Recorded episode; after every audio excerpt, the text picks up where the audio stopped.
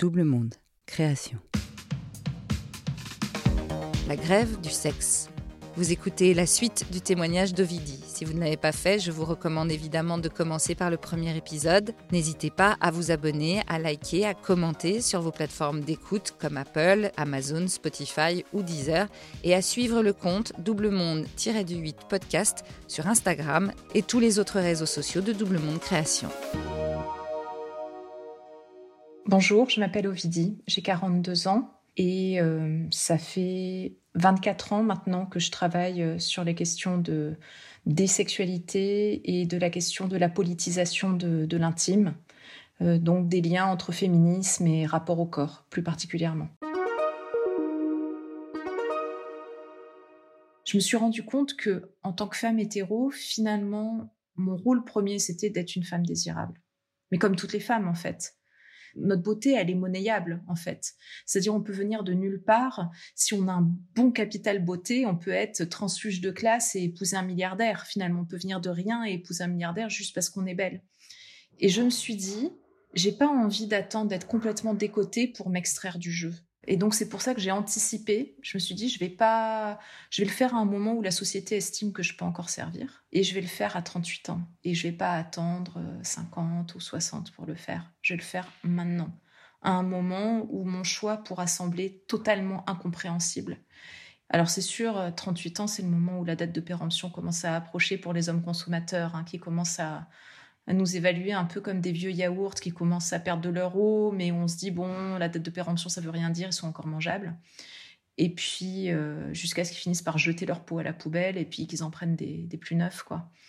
Donc, c'est, pour moi, l'approche de cette quarantaine-là, ça a été le, moment où je me suis posé vraiment énormément de, de questions et surtout où j'ai fait une espèce de bilan de 25 ans d'hétérosexualité médiocre. En fait, il y a eu un jour où je me suis rendu compte que je ne supportais plus aucune forme de douleur.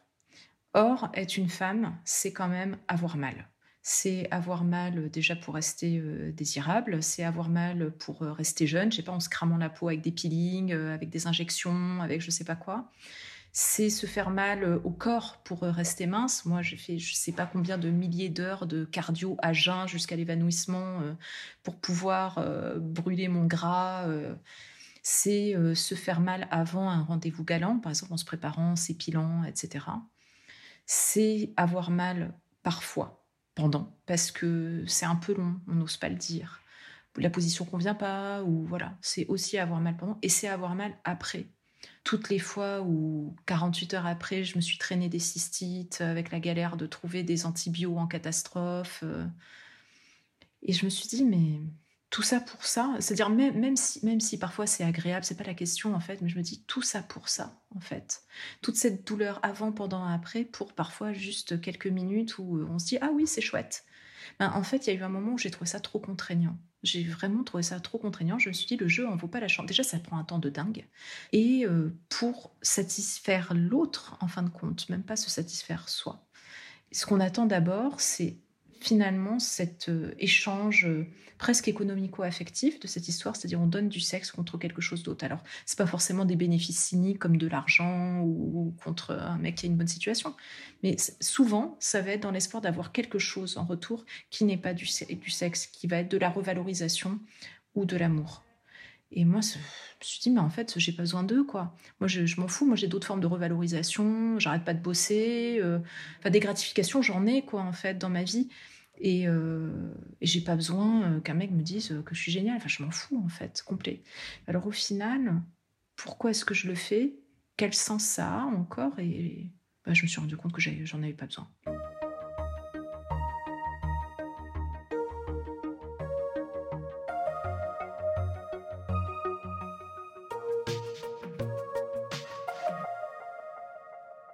Qui m'a parfois manqué, je l'avoue, c'est la tendresse. Mais de toute façon, cette tendresse-là, il ne l'apportait déjà pas à travers la sexualité. Il pouvait me l'apporter sous d'autres formes, mais c'était pas à ce moment-là que ça se jouait. Mais ce qui m'a parfois manqué, c'est juste euh, être serré dans les bras, mais de façon complètement désexualisée, serré dans les bras, dans, les bras, je sais pas, en regardant un film, euh, serré dans les bras gratuitement. Moi, j'avoue qu'il y a des choses que j'ai euh, absolument refusé des choses du genre des massages, des choses comme ça, de la part d'hommes, parce que je me suis dit, je ne crois pas qu'ils soient capables de masser de façon désexualisée. Et euh, on sait comment ça se finit en général. Quand ils proposent un massage, souvent il y a une demande de contrepartie quand même. Moi, c'était quelque chose qui était juste euh, absolument impossible. Donc, les hommes ne m'ont pas manqué durant ces quatre années. J'ai tenté un moment de remettre une pièce dans la machine. Il y a eu une fois et ça a été absolument catastrophique. Et euh, c'est produit ce qui s'était déjà produit pas mal de fois par le passé, c'est-à-dire la sensation euh, d'être tombé sur un mec qui, comme le dit Virginie Despentes, qui baisait tout seul, c'est-à-dire qui utilisait euh, finalement mon... Enfin, il y, a un truc qu'on... j'ai pas mal de copines aussi qui me racontent un peu la même chose, mais cette sensation qu'on utilise notre corps euh, à des fins masturbatoires presque, c'est-à-dire qu'on se masturbe dans le corps de l'autre. Je sais que c'est assez violent comme image, mais c'est quand même un peu ça quand même. Cette idée que il n'y a pas de réel échange, qu'il y a un moment où on prend du plaisir avec le corps de l'autre, sans vraiment se rendre compte qu'il y a une individu euh, au bout de l'orbite, quoi, tout simplement. Quand je dis ça, c'est dans le sens où parfois il y a un service après-vente entre guillemets qui est pas bien, qui est pas bien géré, c'est-à-dire euh, cette redescente où euh, on peut avoir besoin de de mots gentils, d'une tendresse, de et ce, truc-là que je que j'ai pas eu, en tout cas pas ce jour-là je me suis dit, mais c'est vraiment trop nul, quoi. En fait, euh, ce rendez-vous, j'ai mis pas mal de temps à le préparer, j'ai mis pas mal de temps pour me pomponner, euh, pour avoir un, rapport euh, de 7 minutes 30. J'ai 7 minutes 30, j'en sais rien, je vais pas chronométrer, mais je sais que c'est la moyenne nationale. Mais pour avoir un, rapport un peu nul où mon plaisir était optionnel et pour qu'au final, le mec se comporte pas bien après je me suis dit en fait ça en vaut pas la peine quoi. Donc euh, donc non, il y a eu voilà, il y a eu deux fois où j'ai retenté où je me suis dit non mais en fait j'étais très bien dans dans ma grève du sexe en fait euh, j'étais très bien. Finalement, j'ai pas de temps à perdre avec ces conneries là quoi.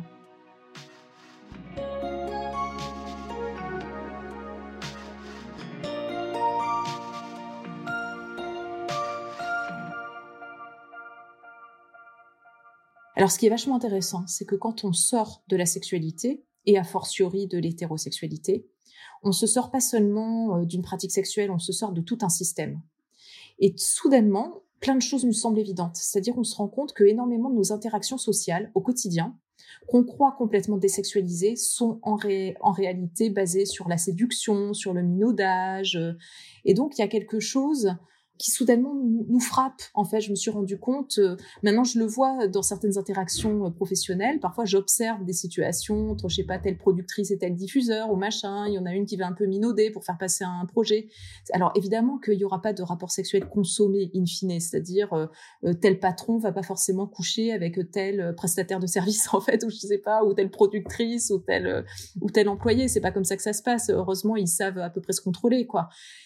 Mais il y a quand même ce truc d'une promesse euh, non, qui sera pas consommée, mais cette espèce de promesse symbolique d'un éventuel rapport et d'un truc de séduction. Et le jour où vraiment on se sort de là, tout ça nous semble vraiment insupportable, quoi.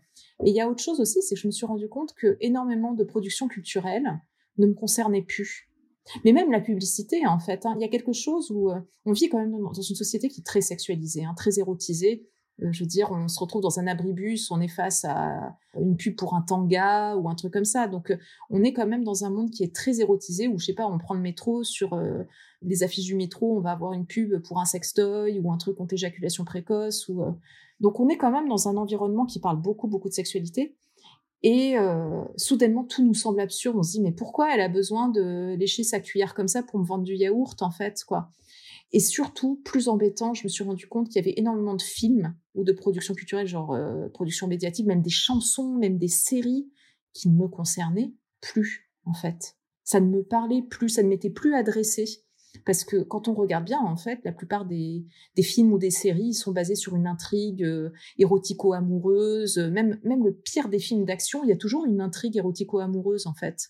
Et ben, quand on se sort de ça, en fait, on se dit, mais toutes ces productions-là ne s'adressent plus à moi, en fait. Moi, j'ai pas mal euh, d'hommes dans mon entourage avec qui j'ai des rapports qui sont complètement désexualisés et qui sont des hommes que j'aime infiniment, en qui j'ai une totale confiance, qui sont des amitiés de longue date, euh, ou parfois pas forcément des amitiés de longue date, mais même parfois des collègues avec qui on va faire des films ensemble ou des séries, ou euh, je pense même à mon collègue, enfin mon ami Tancred Ramonet avec qui on a fait plusieurs séries radio Enfin voilà, il y, a quelque chose.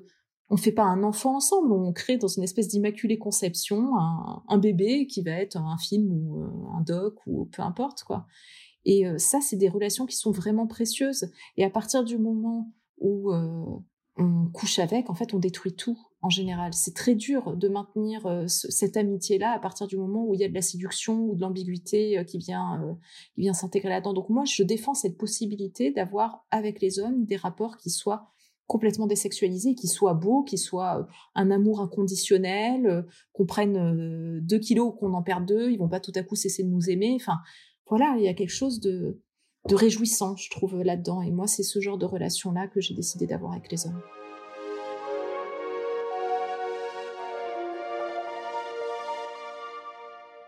Il y a eu plusieurs étapes. C'est-à-dire en 2021, avec mon ami Tancred, on a co-réalisé une série radiophonique qui s'appelait Vivre sans sexualité, où on se mettait un peu en scène, où on disait qu'on arrêtait la sexualité. Donc en réalité, moi j'avais déjà commencé l'arrêt de la sexualité, mais on s'était un peu mis en scène en disant allez, on arrête en même temps. Et euh, on est allé donner la parole à plein de gens qui, comme nous, n'avaient pas ou plus de sexualité. Donc il y avait euh, plein de gens qui avaient une sexualité empêchée. On a, parlé par exemple à un ancien prisonnier de longue durée, des gens qui avaient fait vœu d'abstinence. Lui, mon ami Tancred, il est allé parler à des séminaristes. Je suis allée parler à des femmes qui, qui en avaient ras-le-bol aussi, qui avaient décidé ben, comme moi, finalement, de quitter l'hétérosexualité parce que ça leur coûtait trop, en fait. On est allé voir des personnes asexuelles, donc qui n'avaient jamais eu de désir et pour qui le désir était complètement absent de, absent de leur sphère de pensée, tout simplement. Et déjà, ça a été une première étape pour moi, le fait que je m'assume euh, publiquement comme n'ayant pas ou plus de sexualité. Et vraiment, le moment où je l'ai marqué, c'est ça, c'est avec euh, l'écriture du livre. Et je vois que ça provoque des, réactions extrêmement virulentes, vraiment très virulentes de la part des hommes. C'est-à-dire autant euh, je vois depuis la sortie euh, donc du livre La chair à partir du moment où le livre est sorti, j'ai commencé à recevoir des, sans exagérer vraiment, des centaines et des centaines de messages de femmes qui me disent moi aussi, et des femmes de tous les âges, hein. y compris des femmes euh, parfois que je connais euh, ou que je connaissais depuis des années, euh, parfois des anciennes collègues, et qui me disaient, écoute, merci d'en parler parce que moi ça fait trois ans, ah ben moi ça fait quatre ans, ah ben moi ça fait un an, ah ben moi ça fait cinq ans, et des femmes qui parfois sont en couple, hein, en fait, parce qu'on a l'impression vraiment arrêter les, rapports sexuels, ça veut dire finir toute seule avec son chat, et en fait c'est pas forcément ça, c'est vraiment juste sortir de, de ça, et le terme qui revient souvent c'est soulagement. Je suis soulagée. Et je trouve ça quand même super, euh, super intéressant. Et c'est intéressant parce que c'est parfois donc des femmes que je connais ou que je connais depuis des, depuis des années qui avaient jamais osé me le dire. La preuve qu'il y a quand même une honte derrière ça. Que vraiment, si on dit, bah non, moi je couche plus, tout de suite on va dire, ah bah de toute façon, elle, elle est moche, ah bah de toute façon, il y a aucun homme qui veut d'elle, ah bah de toute façon, les féministes, ah bah de toute façon, nanana. Je l'avais déjà observé avec, euh, avec Lio, qui avait euh, publiquement dit, euh, c'était au micro d'Augustin Trapenard en 2020 ou 2021, je me rappelle plus, qui avait publiquement dit, euh, moi je, je suis en abstinence, ça fait huit ans que je ne couche plus, et je me souviens des commentaires qui étaient fous, des commentaires de mecs en disant bah oui mais elle a qu'à entretenir le désir, mais non en fait vous comprenez pas que tout ne tourne pas autour de votre bite en fait, et qu'on peut juste parfois ne plus vouloir, et ça ça leur semble inconcevable le fait qu'on ne veuille plus de leur bite, c'est un truc qui les rend dingues. Et je vois depuis que le, livre est sorti, il y a des réactions d'hommes qui sont mais viscérales, quoi. C'est-à-dire, ils vraiment, ils ne supportent pas l'idée qu'on puisse se refuser à eux. Même, alors qu'ils ils auraient jamais couché avec nous, en fait, on ne les connaît pas. Mais l'idée qu'on affiche publiquement une non-disponibilité, ça les rend barjots. Et je pense que c'est ce qui explique leur haine, par exemple, des lesbiennes quand une femme dit bah non, voilà, il y a toujours cette idée ah bah euh, c'est qu'elle a pas rencontré le bon, ah bah un bon coup de bite ça lui ferait du bien. Et cette idée, euh, ça c'est quelque chose que j'ai vraiment beaucoup beaucoup beaucoup entendu entre les centaines de messages, les merci, euh, ben j'ai vu passer, mais vraiment des et des horreurs. C'est quelque chose. je pense que c'est le truc qu'ils ne supportent pas. C'est quelque chose qui est trop compliqué à comprendre pour eux. Le fait que tout ne tourne pas autour de leurs sgeg, ça c'est oh, c'est une insulte vraiment qu'on leur fait, c'est une agression presque. Ils ont l'impression qu'on va arriver avec un sécateur et qu'on va leur couper. Enfin, c'est oh, c'est fou.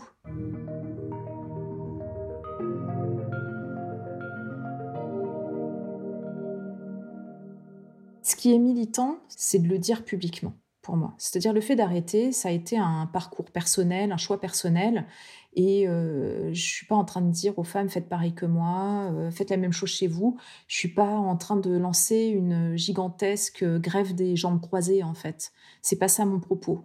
Et encore une fois, euh, je, le dis en, en préambule du livre, c'est pas un manifeste, c'est pas un projet de société. Je souhaite pas que ça reste comme ça, que ça demeure comme ça ad vitam aeternam, même pas pour moi. J'espère que ça va pas rester comme ça toujours. Mais voilà, pour moi, ce qui est militant, c'est le fait de le verbaliser, de le dire. Et la preuve que ça a un impact politique, c'est que, bah voilà, en retour, je reçois euh, des tonnes et des tonnes et des tonnes de témoignages de femmes qui osent le dire à leur tour et qui, de fait, se sentent un peu moins seules et se sentent un peu moins honteuses, hein, parce qu'il y a quand même vraiment cette honte euh, d'être une femme sans homme, euh, pas regardée, je sais pas quoi. Donc, je pense que c'est ça qui est militant. Je sais pas combien de temps ça va durer. Là, je suis partie pour ma cinquième année tranquillement.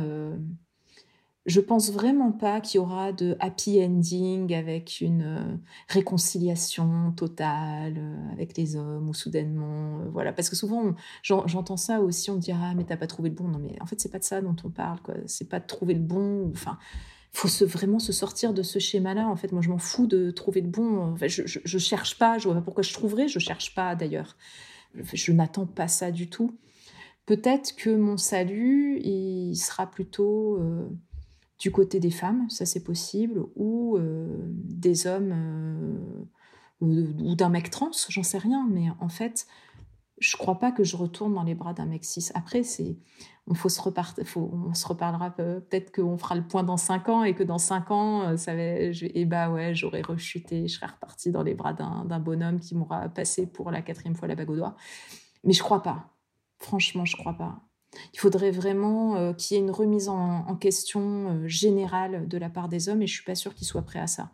Après, il y en a qui commencent à bouger. Il y a des lignes qui commencent à bouger, mais je, crois que pour ma génération, à moi, c'est foutu. En fait, je veux pas être défaitiste, mais j'attends plus rien de la part des mecs de, ma génération. Et j'aime pas les mecs plus jeunes. ça, me bloque. Moi, j'ai un, une remontée de, je sais pas, de, maman euh, comme ça qui, moi, je peux, je peux pas. un mec plus jeune, je peux pas. Puis j'aime bien l'égalité. En plus, je me dis avec un mec plus jeune, je, vais avoir l'ascendant parce que j'aurai l'expérience. Donc ça me plaît pas. Et d'un autre côté, je pense vraiment les mecs de mon âge ou, de 50, voilà, ceux qui sont de ma tranche d'âge, en fait, je crois pas qu'ils soient en capacité de se remettre en question. Donc moi, j'attends rien. Je ne cherche rien. Je cherche pas le happy ending. Pour le moment, j'essaie juste d'être euh, à peu près bien et à peu près heureuse dans ma vie et d'essayer de trouver un équilibre, euh, un équilibre comme ça, quoi. Vous venez d'écouter 40. Ce podcast est produit par Double Monde Création. Merci à Adrien Stiefel pour le montage, à Sébastien Ossona pour la musique. Réalisation et narration, Marjorie Murphy. N'hésitez pas à vous abonner sur votre application de podcast préférée, Amazon, Deezer, Podcast Addict, Spotify et bien d'autres, et à nous laisser des étoiles et des commentaires quand cela est possible, et surtout à nous raconter vos 40. À vous. Faites-nous un signe sur notre Instagram, double monde-du-8 podcast pour témoigner on est impatient de vous tendre le micro pour nous raconter votre bascule.